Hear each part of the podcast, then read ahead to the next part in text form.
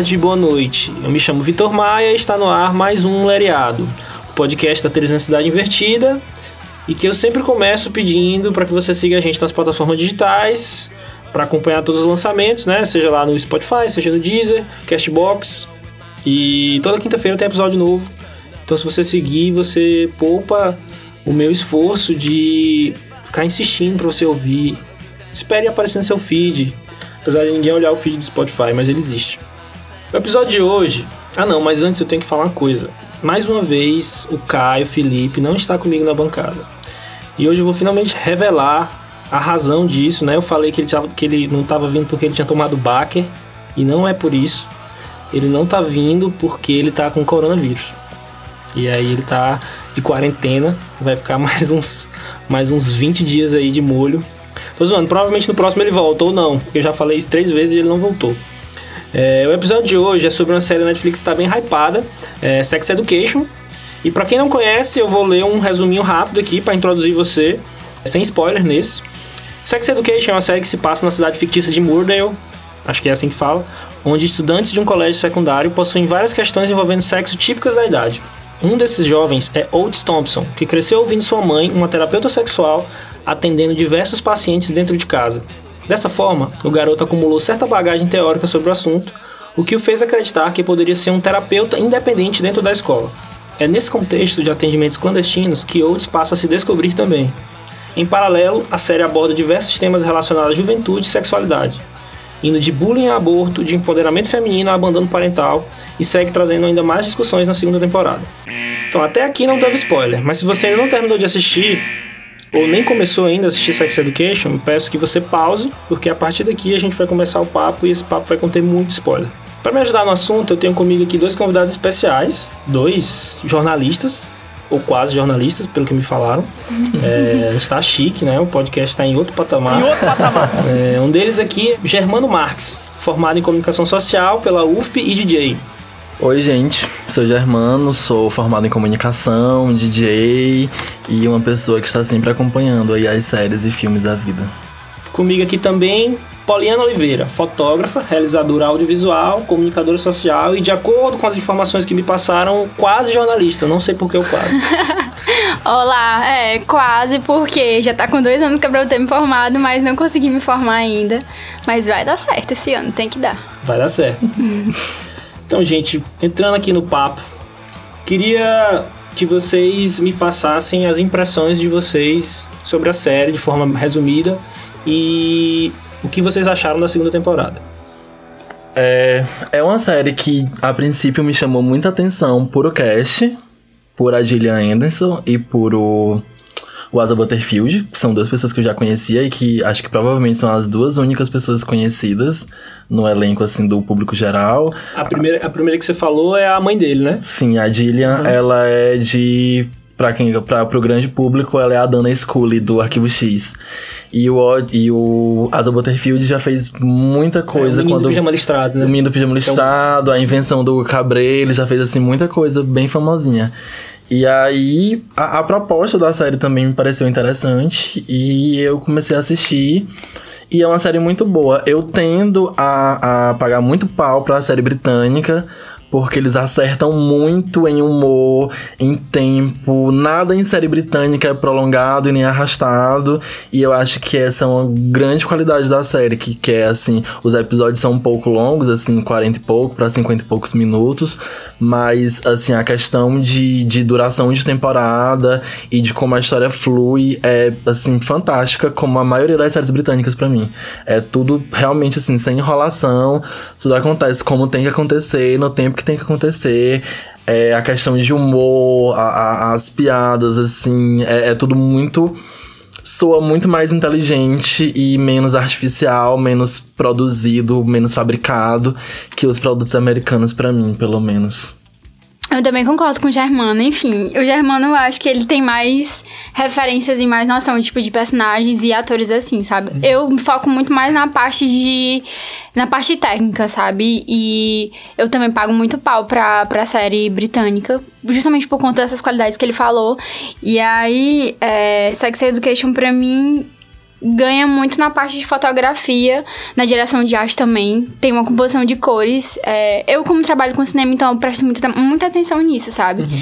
E aí tem um trabalho de composição de cores, de trilha sonora também, de direção de elenco, que é uma coisa muito importante, porque, enfim, como a gente estava discutindo, né? Tem muitos atores que não são conhecidos, só esses dois que ele falou. E mas a qualidade dos outros, que a gente, enfim, não, não tem muito conhecimento, é, é muito boa, sabe? Então eu acho que, para mim, se destacou bastante nisso, da primeira temporada e, enfim, continuou na segunda. Sim. Achei legal as respostas de vocês, porque vocês foram, foram para um caminho técnico também, né? De, tipo, analisar um pouco tecnicamente a série. E eu acho que até partindo disso, minha opinião é que a série é muito, muito, muito boa. Principalmente em todos os aspectos, né? Inclusive o técnico. Eu acho ela rápida. Eu acho que o texto flui muito fácil, sabe? E assim, eles conseguem tratar temas profundos, temas sérios, de forma que eles não parecem tão profundos assim. Não deixam de ser profundos porque óbvio, né? São temas profundos, mas eles abordam de forma simples, sabe? Você acaba indo com eles, entendeu? Você acompanha e vai e funciona muito bem, sabe? Principalmente pelos atores, né? Sim. Achei bem massa. Eles dão a profundidade que a idade dos personagens pede para as coisas. É um, uma coisa muito muito boa disso. A gente não vê porque tem muita série, tem muito texto que você vê que uma pessoa tá tá fala, fazendo, reproduzindo um texto que não condiz com a idade do personagem. Sim. Você vê um, um, uma fala de um adulto saindo da boca de um adolescente. E é uma coisa coisa que não acontece na série. Uhum. Na série é tudo realmente bem. É, a, a profundidade é dada de acordo Sim. com a idade dos personagens. Eu botei, aqui, eu botei aqui num tópico, né? A profundidade certa quando aborda os temas. É exatamente o termo, que realmente é, é, é, isso, a sensação que dá é essa. E eu acho que é tipo, é o que mais conquista o, o, o, público, né, nossa faixa etária, que é porque como eles têm uma proximidade, assim, de idade com a gente, são jovens e dão essa profundidade que a gente, enfim, consegue uma, tem uma intimidade, então fica mais fácil de assistir, fica rápido, como tu falou, né? Sim. A gente assiste o, o episódio, tem 50 e poucos minutos, mas nem sente, é muito, muito fluido, sabe? Eu, eu, assim, agora eu falando da segunda temporada, eu particularmente achei que dei uma arrastadinha, uhum. um pouquinho, ali, principalmente ali no Oates, sabe? Sim. Eu achei que o Oates Maeve deu uma não sabe? Uhum. E aí, mas assim, tanto que o final foi basicamente o mesmo final da primeira temporada, só que mudou o que um fez, o, o outro fez, entendeu? Só trocou. Uhum. Foi, foi de A para B, no final da segunda temporada foi de B para A. Assim, Sim. Isso me, mas assim, não comprometeu o meu minha relação com a série, mas eu achei que deu uma arrastada ali. Eu acho que tem muito também a questão de que o Otis não é um um, um protagonista. É, e além disso, ele não é um protagonista tão. Não sei como dizer um termo em português, tão relatable. Você não consegue se conectar tanto com ele. Até por conta das questões que ele tem mu muitos erros, muitas falhas. Muitas falhas. E que as pessoas às vezes assistem e esquecem que tem falhas também. Exatamente. e aí terminam não conseguindo se conectar com ele. Aí talvez por isso as partes dele, as cenas dele, o, o, os arcos de desenvolvimento dele dentro da série, às vezes soam um pouquinho arrastado também por conta disso. Uhum. Bate mais devagar por conta disso, porque ele não é tão carismático quanto um Eric da vida Sim. ou um Amy da vida, por Sim. exemplo. E aí termina que quando o foco é nele, as coisas parecem que demoram um pouquinho mais de tempo para desenrolar. Sim. E eu acho que, tipo, isso pegou muito na segunda temporada por conta da, dessa virada de personalidade que, enfim, foi, foi demonstrando nele aos poucos, né? Porque na primeira temporada a gente se encanta com todos, se encanta com outros, e tipo, é o adolescente que tá ali se descobrindo, ajudando os outros, etc e tal. Mas na segunda temporada você já consegue enxergar um pouco do macho escroto que existe nele, sabe? Sim. E aí você percebe o tanto que que ele enrola para fazer as coisas, o tanto que ele não consegue compreender, enfim, o que tá acontecendo ao redor dele. Tipo, presta atenção no amigo dele, por exemplo. Uhum. Presta atenção na mãe dele, enquanto a mãe dele sofre também, mesmo uhum. apesar de todas as problemáticas que envolvem a relação dos dois. Então, essa virada de, de personalidade, né? Tipo, de, de esse outro lado dele que a gente não tinha visto ainda, acho que também foi o que ajudou a arrastar mais a série na segunda temporada. E nesse ponto tem uma fala que a mãe dele diz que é pesadíssima, foi um, da, um dos momentos mais pesados da série. Que é quando ela fala, você só me mostra o seu pior lado. Eu chorei nessa hora. É muito, quando ela fala isso, é muito pesado. Ainda mais naquela, uma paisagem assim, café da manhã, o dia amanhecendo, ela solta uma dessa assim. É, ela dá nele mesmo com força. Sim. É, doeu mais com tapa, com certeza. Sim. Mas assim, eu vou ser o advogado do diabo aqui. primeiro vou reconhecer que de fato ele é um diabo na segunda temporada, mas vou fazer o papel de advogado. Eu sou pro Oates. Porque eu acho assim que ele fez muita merda na segunda temporada, mas ele fez muita merda na primeira temporada. Então, tipo, não, não, não chega a ser uma surpresa ele fazer merda. Tanto que, que o que ele fez com. Acho até pior o que ele fez na primeira do que o que ele fez na segunda. O que ele fez na segunda foi bem escroto, aquele lance lá de expor as meninas, As meninas, na festa. sim, foi horrível. Mas assim, eu acho que na primeira ele fez uma escrotidão grande que foi a- ele O, ele, forçar o, o- o Jackson lá a, a se declarar publicamente porque ele achava que assim. Porque ele presumiu que ele conhecia a Maeve o suficiente pra ter certeza que ela não ia gostar daquilo e que ela ia dispensar ele. E aí o cara vai lá, se, se declara e ela pega e fica com o cara, né? Tipo, Sim. velho, você não sabe de nada, na real, você é um trouxa, entendeu? Isso aí mostra pra mim que o Oates é uma criança, tá ligado? Sim. Não uma criança no sentido de criança, mas tipo, é um cara do- com a idade mental realmente, ele é muito novo e faz merda mesmo. Aí eu até tava brincando, não sei com quem, que eu tava falando assim, velho, cobrar o, o Oates das merdas que ele faz é tipo cobrar o Tinky Wink de ter empurrado a Lala no parquinho, sabe? Tipo, velho, é um, um retardado, tipo, vamos dar uma chance, calma. Eu acho que ele tá evoluindo, ele percebeu umas coisas no final da segunda temporada. Eu acho que ele foi mais, mais, ele cresceu mais nessa segunda. Então acho que as merdas deu pra compensar um pouco, sabe? Não que não tenha sido merda, eu concordo, foram merdas homéricas. Mas eu dou um crédito pra ele, assim, sabe? De ter. Principalmente porque é irônico o fato dele ser o cara que, que dá conselhos sexuais e ser o, o- o mais imaturo desse- do ponto de vista Sim. sexual, entendeu? Sim, sim, ele é muito imaturo com ele mesmo, ele não se conhece, ele não tem essa maturidade com ele. E aí isso termina respingando em quem tá ao redor. E aí, tipo, na segunda temporada, é, a- a- as pisadas de bola que ele dá, a maioria são por conta de timing errado. Tudo, assim, na, na segunda temporada, acho que do começo ao fim, foi uma questão de timing. Vários timings dando errado. E aí, por conta desses timings todos, ele se perdeu e terminou. ódio na gente, é, né? Os errados. Sim, é, isso é verdade. e aí terminou assim, essa é uma coisa que, que mexe muito com o telespectador quando a gente tá vendo essa segunda temporada.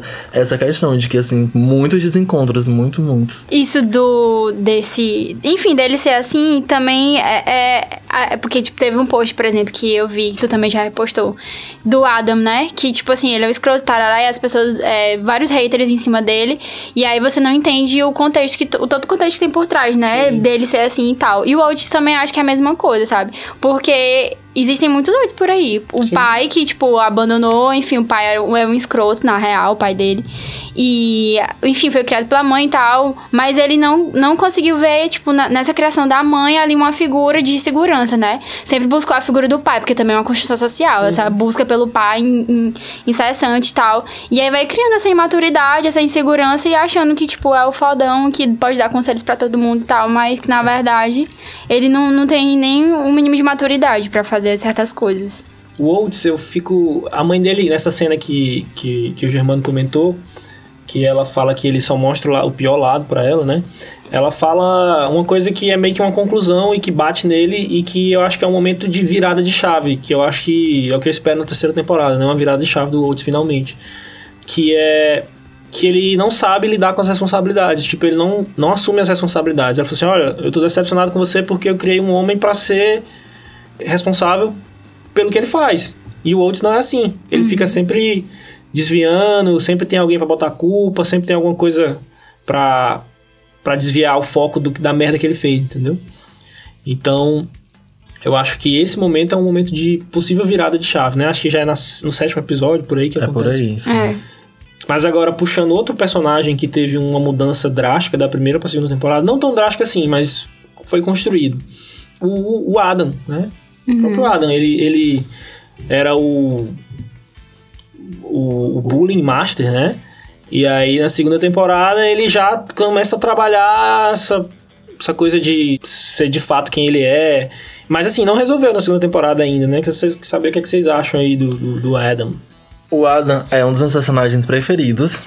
E as pessoas ficam muito passadas quando eu digo isso, porque as pessoas, eu acho que por um problema assim de que talvez tenha que ser resolvido em terapia, mas as pessoas elas estão assistindo as séries e filmes e elas estão procurando muito alguém para crucificar, alguém para bater. A galera tá se projetando nas séries É e tipo verdade, assim, isso é e tipo assim, odiando drasticamente personagens fictícios por questões mal resolvidas delas que estão assistindo. E aí o Adam é um grande exemplo. Na segunda temporada, lógico, foi escancarado isso, mas na primeira temporada você já tem como perceber que a personalidade dele é um reflexo do relacionamento dele com o pai. Sim. verdade. Porque ele vive num lar onde o pai é uma pessoa fria e que a mãe é, é omissa na criação dele por conta que ela também sofre essa pressão por o lado do pai. Submissa a ele. Sim, ela é muito submissa ao pai, então ela não pode interceder por ele. E aí o, o que o Adam conhece é a frieza e, e o, o sofrimento mesmo, a questão da raiva. Ele não, ele não conhece outra coisa. Tanto que quando a mãe dele fala que a gente tem que, que dizer para as pessoas que a gente ama, que a gente ama elas, mesmo que isso possa doer, pra ele não faz sentido. Ele vai fazer isso pra quê? Porque não, te, não tava presente na criação dele o carinho. Nem da, da, da própria mãe dele, que, que por submissão ao pai, é, terminou meio que renegando essa questão pra ele. Inclusive, duas das cenas mais bonitas da temporada envolvem ele pra mim. Que é quando a Ola diz que, que ele é um amigo dela. Uhum, muito lindo. Que ele fala cena. que nunca foi amigo de ninguém, ele abraça ele, tá muito bonito. Chorei também. E quando a família do Eric vai se apresentar pra ele e que mostra interesse em conhecer ele. Faz o, Eric, o que faz o Eric brilhar, né? Sim, que coisa- ele é a pessoa que faz o Eric brilhar, então a família quer conhecer ele. Eles têm esse interesse. E aí, ele não teve isso durante a vida. Ele não teve pessoas interessadas em conhecer ele. Ou ele teve, mas ele se fechou por conta dessa questão da criação. Então, é, o, o sorriso que ele dá é muito bonito. A cena em si é muito bonita. Tem várias outras pequenas questões que envolvem o que chegou, o que, o que levou até chegar nesse momento. Mas, assim, é muito. É uma das cenas mais bonitas, assim. Você vê que ele tá sentindo uma felicidade porque ele sente que aquelas pessoas querem conhecer ele, não vão julgar ele por ele ter esse passado. Porque afinal de contas, tudo que ele fez na escola e todos os erros dele foram uma forma de chamar a atenção das pessoas, ó, estou aqui, preciso de carinho, não sei como resolver isso. Porque é o que acontece, as pessoas elas precisam das coisas e nem sempre elas sabem como pedir essas coisas. E a forma que ele achava de, de pedir as coisas era sendo violento ou fazendo alguma besteira para os pais darem atenção pra ele. E eu acho que, tipo, o mais importante é que o Eric consegue reconhecer toda essa construção que ele tem, sabe? Que por mais que ele tenha relutado, enfim, mas ele acaba meio que entendendo que ele gosta mesmo do Adam, que o Adam gosta dele, mas que o Adam não sabe como demonstrar isso pra ele. E aí, no final, enfim, ele acaba ficando com o Adam e dando a mão lá pra ele, lá em cima do palco. Eu sou pro Adam também. Eu vejo muita gente malhando o cara, mas eu sou pro Adam. Eu acho que. É, Acho que, enfim, tem toda a explicação. É mesmo, assim, fazendo um paralelo um pouco injusto, mas sendo advogado do Roots de novo, é um pouco parecido. Tem um contexto, o cara tá sendo. E assim, a gente Dessa espera forma. que, assim, se na próxima temporada o cara continuar sendo um babaca, aí vai ter uma hora que fala assim: não, velho, tá bom já, né? exatamente. É pra mim um dos melhores trabalhos da série essa questão. Ninguém na série é do jeito que é. Por causa que, ah, fulano, o Adam nasceu mal, nasceu violento, ele é assim. Eu já partia de um princípio que não acreditava muito nisso. E aí depois que eu assisti Mindhunter, também da Netflix, inclusive, muito boa pra quem quiser assistir, que fala sobre perfil serial killer e tudo mais. E aí você vê que ninguém é do jeito que é do nada. Um monstro ele é criado, um monstro ele não, não brota, ele não surge. E aí você pode ir atrás que, que, que, pegando o histórico da pessoa, principalmente familiar, você vai saber muitas coisas sobre ela. É o caso da Maeve. Sim, o caso o, da Maeve, o falar. medo que ela tem, o, o porquê que ela é tão retraída com todo mundo, que é o medo de abandono dela. Você vê o caso do, do Jackson ser uma pessoa muito. Com a, com a visão muito fechada sobre o que ele quer, sobre os objetivos dele. Vamos fazer uma coisa. Hum. É que a gente tá começando a destrinchar personagens de forma Certo. mais. É, eu pensei numa coisa, até já que eu tinha con- conversado com o Germano antes, que é a gente fazer um quem subiu e quem desceu na segunda temporada. Quem vocês acham que teve um processo. Aí vocês podem explicar, justificar porque que vocês acham que subiu e por que que vocês acham que desceu. Sim. A gente vai tentar fazer três que subiram, três que desceram. Acho que Cada um faz um. Vamos lá. Quem subiu? Quem subiu pra mim foi o Adam. Porque na primeira temporada eu defendia ele, mas eu defendia sabendo, assim, ciente de que as pessoas que não gostavam tinham motivo pra não gostar dele. E acho que essa temporada as pessoas não têm mais motivo pra não gostar dele. N- não é que, que, que também vai amar e vai ser o personagem preferido, mas você consegue. É, é criado um cenário pra você desenvolver uma empatia com ele né, nessa segunda temporada. É dado todo o contexto dele, de por que que ele é assim e tudo mais. E acho que não tem mais motivo pra para o personagem ser tão odiado como era na primeira temporada. Poliana, quem subiu? A Lily, porque, enfim, ela ela se, se impôs mais, né? Ela apareceu um pouco mais. Ela, na verdade, eu acho que teve vários momentos dos primeiros episódios, acho que até o quinto, que eu ficava assim, caralho, eu amo essa mulher. porque ela era muito sensata, sabe? Na, enfim, em várias ações que ela tomava, em vários conselhos que ela dava, inclusive pra Ola, né? Naquela parte do relacionamento meio conturbado com o Otis. E, enfim, eu acho que a Lily subiu muito. É, eu acho a Lily. Eu, eu gostava muito da ideia excêntrica dela, sabe? E eu achei que o relacionamento dela com a Ola foi meio solução de roteiro, sabe? Me, me pareceu. Sim, também, eu pensei um pouco nisso. Mas eu digo que, tipo, ela, ela mesma assim, sabe? Não, ela eu curto. Entendeu? Uhum, agora- Mas não, não é com a aula, sabe? Aí pra mim também foi outra coisa. Que eu achei que eles poderiam ter resolvido também de outra forma. Pra mim, quem subiu, e subiu muito, subiu meteoricamente, eu acho que vocês vão concordar, não tem como não concordar, foi a Maureen, que é a Sim. mãe do Sim, Adam. sim. Perfeita. perfeito também eu falar Ali, ela. cara, enfim, ela simplesmente falou, velho, eu me basto, eu me basto e é isso. Uhum. Era um personagem que não tinha voz na primeira temporada e nessa segunda temporada ela teve voz, teve destaque. A cena delas na boate é perfeita, Sim, perfeita, é perfeita. verdade. Bêbadas dançando. Sim, foi muito bom. E aí mostra também, tipo, a relação que a, a mãe do Otis teve também. Enfim, a importância que ela teve nesse desabrochamento da, da Maureen, né? De como uma, uma amizade, enfim, feminina é importante na vida de uma mulher. E aí ela conseguiu meio que se desabrochar e se libertar do, do podre lá Agora- do pai do Adam. É, esse é o... Mas eu, eu espero que exista uma evolução ali dentro daquele, dentro daquele ser ali. Apesar de que é mais difícil, né? Esse aí já tá É. mais já tá mais marcado. Mas vamos agora pra quem desceu, né? Germano. Ai meu Deus, quem desceu? Não tinha pensado nisso, calma. Vai dizendo logo o teu que desceu. Cara, o Germano tá pensando aqui em quem ele acha que desceu. Eu es- escrevi três pessoas, mas eu vou pegar uma que é a que eu menos curto da série inteira.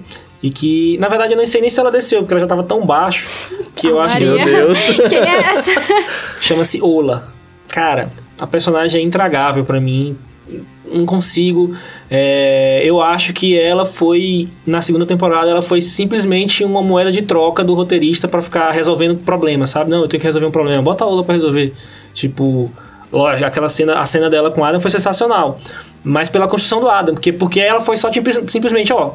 Tem a Ola sobrando aí, vamos resolver com ela. Entendeu? Poderia ser qualquer personagem ali. O relacionamento da Ola com a Lily também é a mesma situação. Foi meio que. Tipo, o Oates terminou com a Ola, eles terminaram, né? Joga a Ola pra resolver isso aqui, vamos jogar com a Lily ali, sabe? Então me pareceu muito. Ela ficou muito sendo coringa pra resolver os problemas de roteiro. Onde tem buraco no roteiro? Ola. Sim. Então eu já não gostava dela na primeira temporada. Na segunda, ela demonstrou que ela merecia todo o meu ódio. Quer falar sobre isso? Assim, o meu problema com a Ola foi que ela aparece como. E aí a gente. É, é como a vida. Ela aparece como uma personagem muito desconstruída e muito pra frente, assim, é, de, de questão de ideia mesmo. E aí chega aquele ponto onde ela pede pro Otis parar de falar com a Maeve, se distanciar da Maeve. Achei horrível, cara. Muito, isso. é. Eu lembrava horrível, disso, mas sim, essa é mais um motivo. É, não pra quem, Isso é pra quem não entendeu, gente, relacionamento abusivo, viu? É Exatamente. uma das características. quando o parceiro pede pra você se afastar de alguém. E assim, por pura paranoia dela. Não era 100% paranoia, porque na verdade, ok, Sim. ele tinha o sentimento. Mas não é uma coisa que você resolve impedindo a pessoa de falar com a outra. Pois é, e eu acho que outra coisa também que eu fiquei meio chateada. Enfim, eu concordo contigo que ela desceu, sim. Ela é um coringa real do roteirista. Mas umas outras coisas que eu acho que ela meio que errou, eu ficava muito assim, sem saber por que ela não falava nada quando o, o Otis falava aquelas coisas pro pai dela, ou falava pra, pra mãe do Otis mesmo, pra, pra mãe dele, né? Ela meio que Passiva. assim. era muito passiva, sabe? E eu acho que, enfim, enquanto uma mulher que se dizia desconstruída e surgiu, pelo menos na série no começo assim, ela devia ter tido mais voz e dizer umas verdades na cara dele, sabe? E aí não foi isso que aconteceu. E já que você já tá com a palavra, quem desceu, Pauliana? Eu não sei se vão concordar comigo, mas eu acho que a Amy, nessa temporada, ela ficou um pouco. é, Enfim, ela teve a a história dela, né, dentro dessa temporada, mas não foi muito junto com as outras pessoas. Então eu acho que, tipo, eles resolveram criar. Tinha uma temática pra- pra abordar dentro da série, que era essa temática do assédio e etc. E, enfim, da sororidade entre mulheres e etc. Mas é, eu acho que eles podiam ter inserido ela um pouco mais dentro da, da história. Achei, eu achei que em alguns momentos ela, tipo, não fosse acontecer mais nada com ela, entendeu? Eu não curti. Assim, eu acho que ela, dentro da temporada, cresceu muito, sabe? Dentro da temporada. Tipo, a, a- a o núcleo dela foi ficando legal, porque começou bem assim. Mas, assim, quando começou, inclusive o próprio papo do assédio, né? Que aconteceu com ela dentro do ônibus. O jeito que ela encarou me irritou. Falei, velho, é sério que ela vai encarar assim? É sério que a série vai abordar desse jeito? Ela, como se ela fosse a burrinha o tempo Sim. todo, vai ficar mostrando a mina como burra? Sério que essa. Eu, tipo, tava quase decepcionado com Sex Education, velho. Vai ficar mostrando a mina, reduzindo a mina a uma, entre aspas, loura burra. Tipo, é isso? Aí eu fiquei, pô, não vai acontecer isso, aí foi evoluindo, então. Eu acho que, graças ao à reta final da temporada, salvou a, a, a Sim. Amy. Acho que até no próprio episódio mesmo já dá, já dá um pouquinho pra ver isso, que tipo, ela passa por a situação todinha e acho que não é nem por a questão de, de, de ela ser mais assim, perdidinha e tal. Era mais por a questão de negação mesmo que É porque aconteceu. é o que acontece com a gente, É. sabe? Quando sofre assédio. Mulher, quando sofre assédio, não consegue reagir na maioria das É, eu vezes. só fui entender isso porque a série conseguiu me mostrar, né? Sim, Porque é, como- que era o que eles queriam mostrar. Porque como eu não conheço essa realidade, de fato, por, por ser homem, né? é, eu não, não conheço assim, na pele, óbvio, né?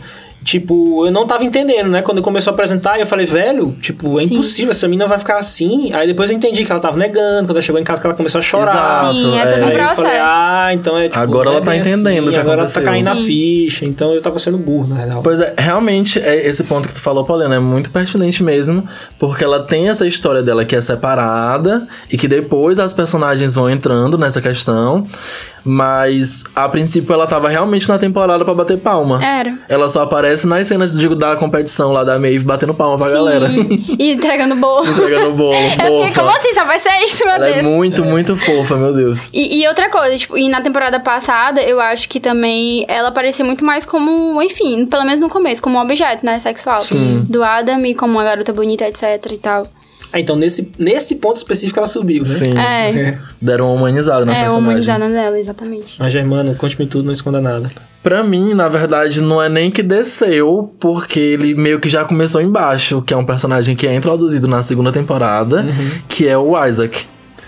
Que é o, o vizinho cadeirante, da Cadeirante. Maeve. Sim, Como odiar um verdade. cadeirante. Sim, porque Meu Deus, é verdade. ele começa podre, e aí, em dado momento, assim como todos os personagens da série, a gente tem um pouco do contexto do que aconteceu É, uma com certa ele. empatia ali É, no momento. E aí você cria uma empatia, e aí no final, final, final, final, final, ele faz essa merda colossal e você fica, porra, devia ter odiado mesmo desde o começo. É. É uma pessoa que já começou embaixo, subiu um pouquinho ali e caiu dentro de uma temporada só. É uma dica, não sei se é dica, mas procure o Instagram do cara, eu não lembro mais, mas entre no Sex Education, em alguma foto ele tá marcado lá, O nome dele é George Robinson. George Robson, e tem imagens.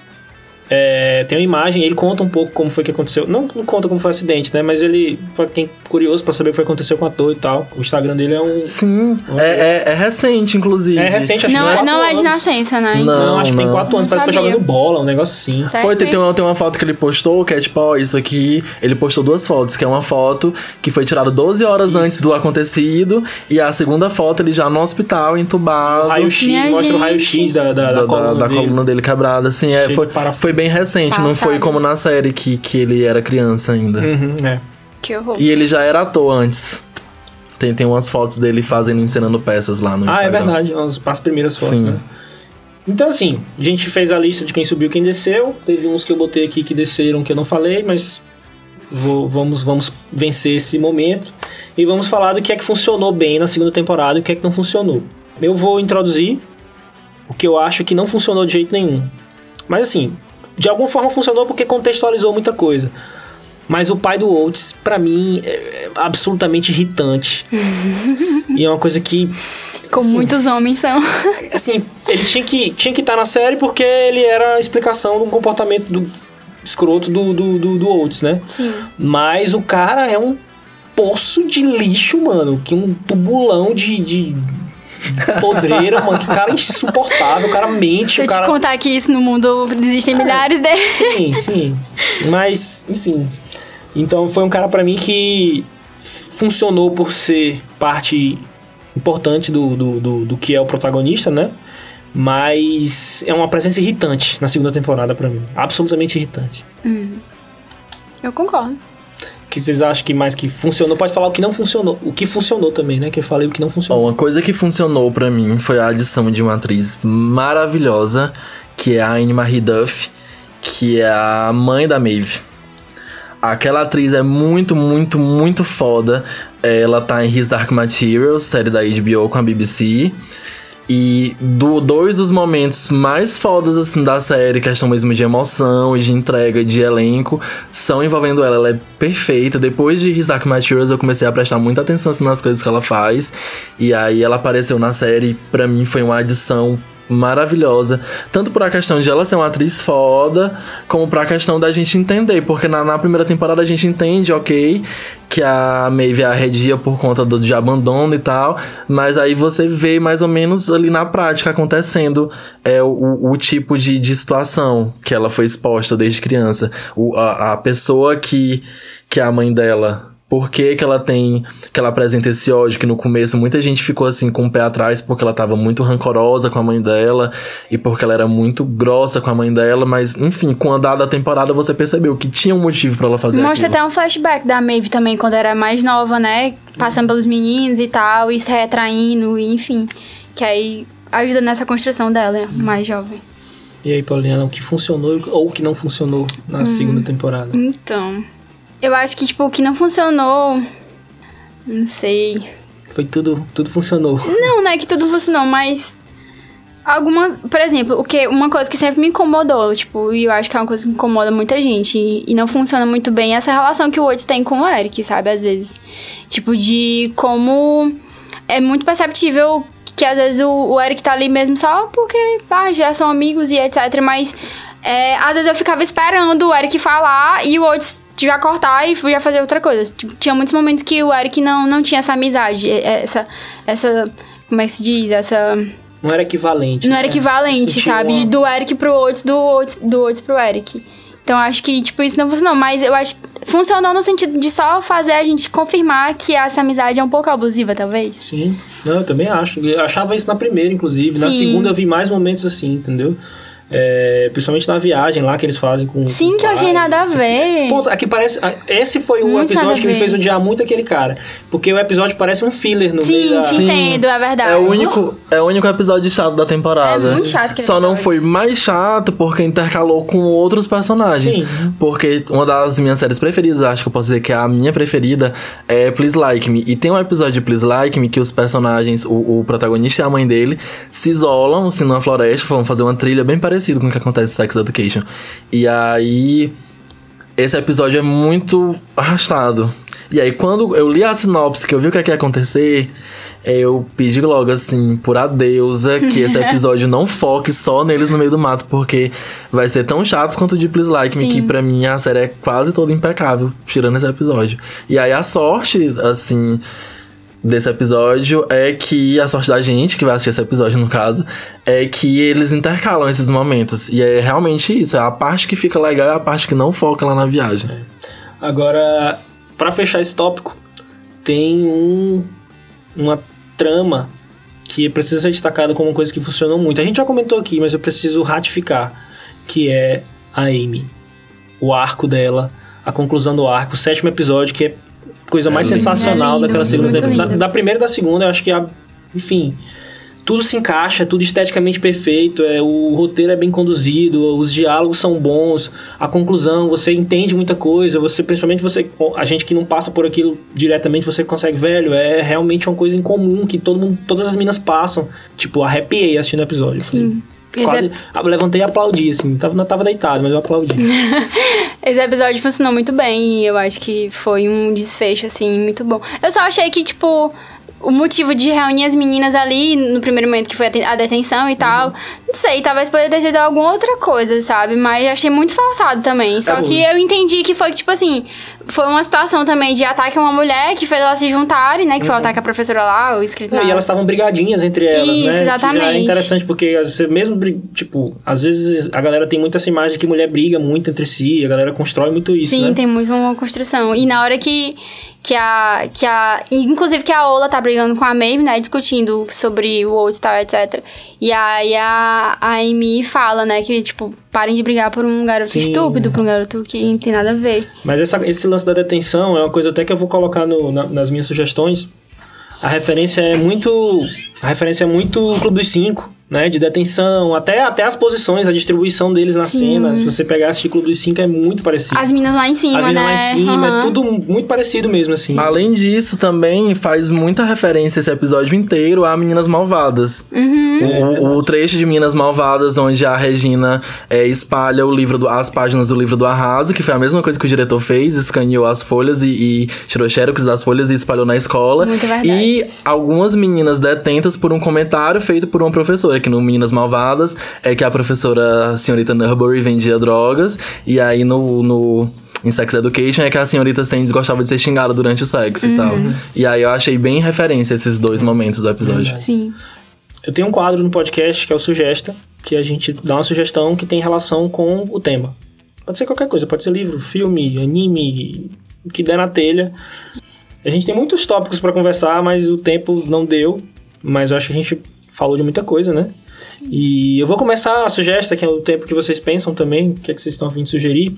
Que a minha sugestão é o que eu já falei aqui agora há pouco, né? Breakfast Club, Clube dos Cinco, é uma referência direta de Sex Education. você- É muito óbvio que você assiste, Sex Edu- assiste Breakfast Club, depois assiste Sex Education, você vê que tem muita coisa em comum. É um filme da década de 80 ali, eu esqueci o nome do diretor, John Hughes, eu acho. Que é um cara que fez muitos filmes nessa vibe. Filme pra adolescente, mas que dá um passinho além, assim, sabe? Não é aquele filme pra adolescente que é só curtição, beijo na boca, blá blá blá. Ele tem uma reflexãozinha. Sim. E Breakfast Club tem essa, esse lado psicológico, né? De todo mundo tem um, um motivo de ser assim. É, aqueles padrõezinhos de, de aluno dos Estados Unidos, todos têm um motivo para ser assim. A mãe que cobra demais, o pai que maltrata, ou alguém que abusa, enfim. Construção social, né? Exato. Então, Breakfast Club é a minha sugestão.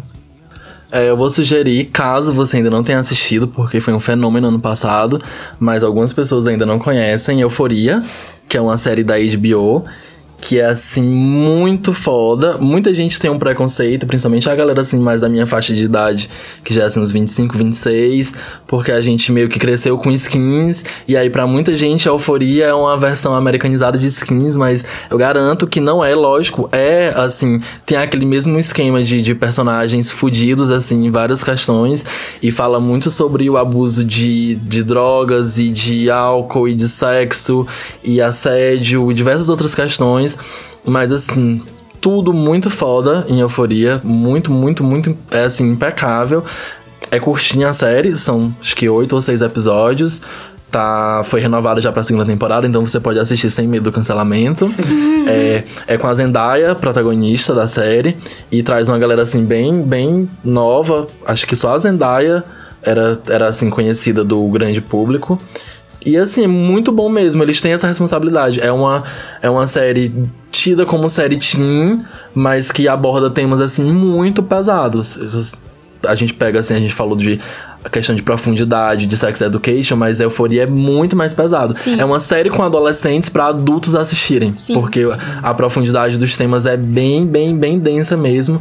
E assim, perfeito. É, trilha sonora. Fotografia. Sim, a fotografia é impecável, impecável, impecável. Tô Tu- apaixonada. tudo, tudo, tudo muito bom. Então eu indico Poliana tá quase sugerindo também essa mesma Eu série. ia sugerir mais. o Germano que me sugeriu, eu já tô apaixonado pela série.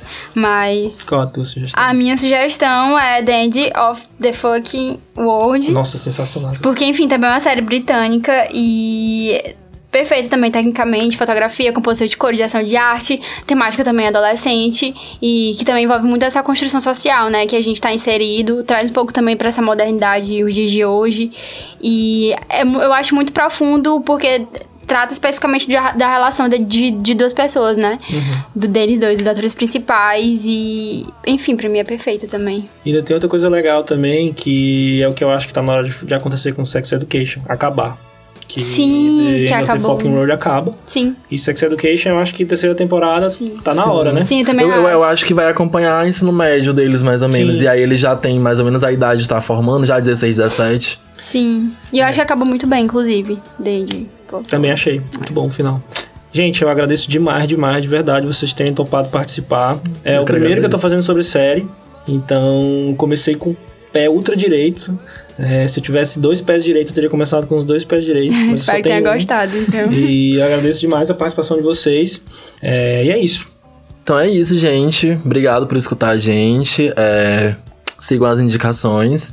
E espero que tenha servido pra pensar em alguns pontos, porque às vezes a gente assiste uma coisa e assiste ali meio que no automático e nem para pra pensar. E aí, de repente, a gente tem que assistir de novo pra entender algumas questões. E aí eu espero que o que a gente conversou sirva assim como um guia pra vocês prestarem atenção em alguns pontos que talvez vocês tenham deixado passar. E, tipo, eu agradeço muito pelo convite. Enfim, é, espero que tenham gostado da conversa.